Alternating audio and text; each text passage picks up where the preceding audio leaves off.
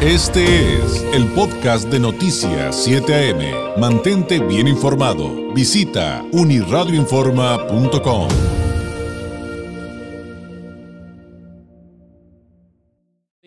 Estos últimos días hemos estado eh, platicando acerca de los precios de los combustibles, de los costos, que es un asunto distinto, de los estímulos que se dan para mantener eh, pues estos precios al, consumidor. Y justamente ayer salió una cifra de que en el primer bimestre del año se recaudó 60.5% menos de IEPS eh, debido a los estímulos para contener el alza a los precios de las gasolinas y que es la mayor caída que se ha registrado desde el 2015. Esto como dato eh, eh, de, contexto para la plática que vamos a sostener a, continuación sobre cómo estos estímulos al IEPS en los combustibles pues generan pérdidas a las finanzas públicas.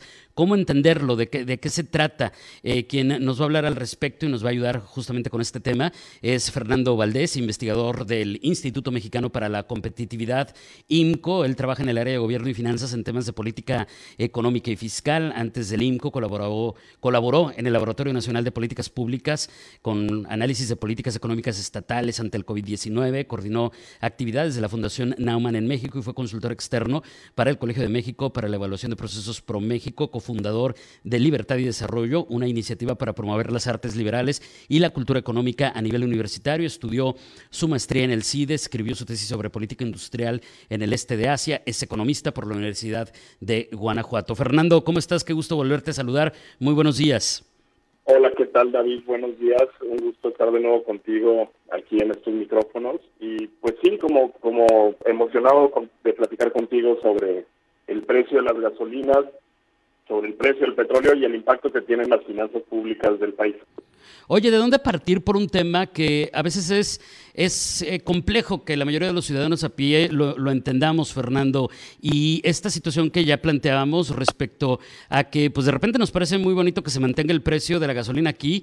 Digo, te comento porque ya sabrás cómo están, eh, cómo, está el precio del galón de gasolina en California, aquí apenas cruzando a cinco minutos. Pero esto nos lleva a preguntarnos lo que ustedes plantearon, creo que muy bien desde el IMCO. ¿Ganamos o perdemos, Fernando? Es una pregunta interesante y es compleja. No es un tema fácil, eh, lo tengo que decir. Eh, pero si lo pusiéramos en términos muy sencillos, cuando sube el precio del petróleo, hay dos efectos en las finanzas públicas principalmente.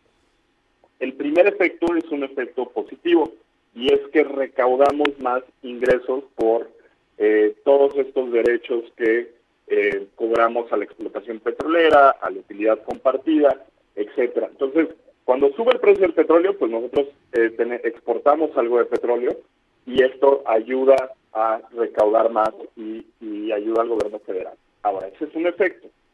El segundo efecto es que suben los precios y los precios afectan de los combustibles, afectan a muchísimos otros bienes, están eh, concatenados con toda la distribución de mercancías y de servicios de transporte. Entonces, e, ese efecto pues tiene un efecto negativo en los consumidores. Y para mantener este efecto negativo, eh, digamos, minimizar este efecto negativo, el gobierno federal condona parte del parte o totalmente el impuesto especial a la producción y servicios, el IEPS.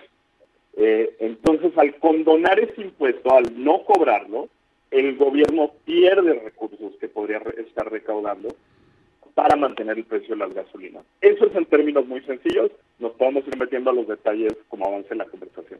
Claro, y, lo que pasa es que ahí el asunto de, la recaudación se traduciría entonces, no sé si, sea un recurso que esté clasificado en automático porque entra por esta vía, eh, como, como, como IEPS Fernando, pero pues básicamente se pierde, eh, como tú ya bien explicaste, en eh, mejoras para la administración pública que digo, pudieran ser desde obras, proyectos, eh, cosas para salud, seguridad, etcétera. Eh, o sea, como tú, como tú bien arrancabas diciendo, o sea, hay claroscuros a lo largo de, de, una explicación para entender esta situación. Claro, eh, por supuesto, este escenario le conviene a los productores de petróleo y uno de esos productores es Pemex. y le conviene por la parte de ingresos petroleros al gobierno federal. Ahora, estamos teniendo una política pública de condonar el IEPS y además dar estímulos eh, fiscales adicionales. Ahorita el precio promedio de la gasolina en el país anda en 21.3 pesos. en realidad este precio debería estar en 29.2, es decir, 8 pesos, alrededor de 8 pesos más, más cara.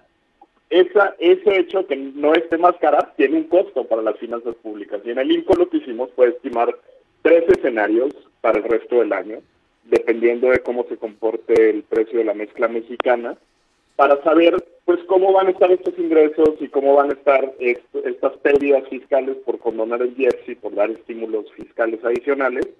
Y lo que encontramos es que no hay ingresos petroleros que nos alcancen para la actual política de estímulos fiscales. Es decir, no importa si el precio de la mezcla mexicana promedia 70, 90 o 110 dólares para, el, eh, para este año 2022, el gobierno federal va a perder en todos esos escenarios. Y las pérdidas pues van eh, desde los 100 mil millones de pesos hasta los 200 mil millones de pesos. Para ponerlo en perspectiva, desde el presupuesto de la Secretaría de Defensa hasta todo lo que gastamos en pensiones para adultos mayores. Eh, es una cantidad, no es trivial, esa cantidad de recursos que va a dejar de, recaudar el gobierno. Y hace poquito en el informe mensual de finanzas públicas y deuda de la Secretaría de Sindicato Público, ya estamos observando que el IEPS pues ya se desplomó y por los estímulos complementarios ya estamos viendo también pérdidas en IVA eh, y, en, ISR. Entonces, esto, eh, y déjame lo pongo así, David, es importante porque en un escenario de precios altos de combustible, con una política de estímulos fiscales y con, hoy van a salir los precriterios de política económica donde tal vez nos van a decir que no vamos a crecer tanto como esperábamos, eso significa que vamos a recaudar menos IVA, menos ISR y menos IEPS, que son nuestros tres principales impuestos. Ya. Eso es un problema, porque no vamos a alcanzar a cubrir los 7 billones de pesos que tenemos publicados, eh, tenemos presupuestados, perdón, para el 2022. Eso es un escenario que preocupa para las finanzas públicas y lo que nos hace pensar que esta política de estímulos fiscales no es sostenible en los niveles que lo está aplicando ahorita el gobierno federal. Fíjate qué interesante e importante, insisto, lo que nos estás explicando. Y nada más eh, un, comentario sí, súper breve en paréntesis. El, dato que nos das respecto a qué costo debería tener el litro de gasolina, pues realmente es eh, muy cercano eh, al precio de la gasolina en California, que es lo que te comentaba hace ratito, Fernando. Pero bueno, cierro, cierro el paréntesis, digo nada más como para ir este, empatando datos de repente sueltos que tenemos por acá los fronterizos.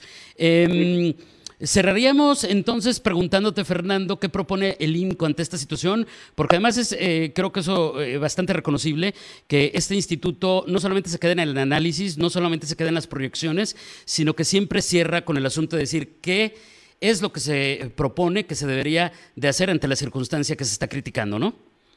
Claro que sí, David. Eh, y antes de pasar brevemente a, las propuestas, quería, quería comentarle a tu audiencia que lo que está haciendo México no es el único país en el mundo. Hay algunos estados de la Unión Americana eh, que están eh, retirando algunos impuestos estatales eh, que habían puesto a, los combustibles. En Japón, en Francia, en Alemania, en Corea del Sur, también están haciendo políticas de estímulos fiscales. La diferencia es que esas políticas fiscales las están anunciando de forma transparente. Están diciendo cuánto nos va a costar cuánto estimamos que nos vaya a costar en el futuro. Y justo eso me da pie para pasar a las propuestas.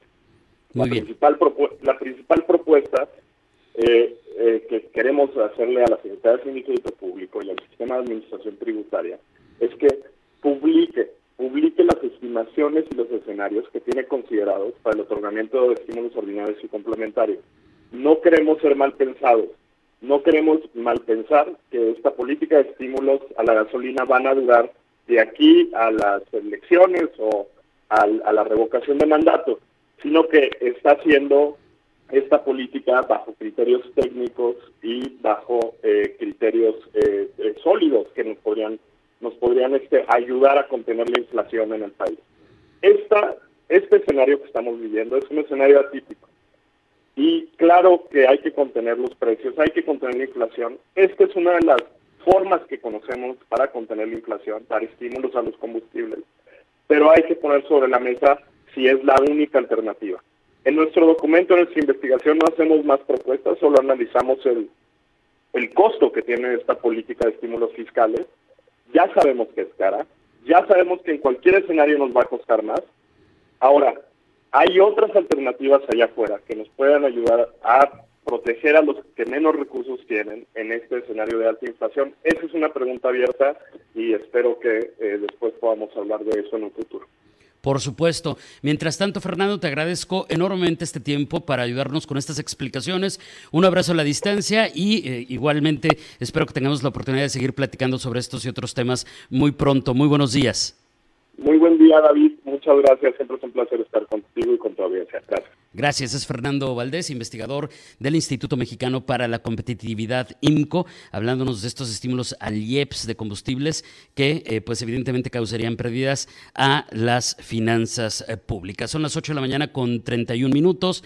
Antes de ir a la pausa, le confirmo que eh, esta mañana, pasadas las 5, de la madrugada eh, habrían eh, asesinado a un policía eh, de playas de Rosarito, está en la colonia Aztlán, específicamente en la calle Popocatépetl, cruce con eh, Tonatiuh. Esto eh, pues está confirmando por parte de las autoridades ya eh, a estas horas. Es una situación que pues les estamos presentando con mayor detalle más adelante y por supuesto en unirradioinforma.com. es el asesinato de un policía municipal de Playas de Rosarito esta madrugada, lamentablemente. 8 de la mañana. Este fue el podcast de Noticias 7am. Mantente bien informado. Visita unirradioinforma.com.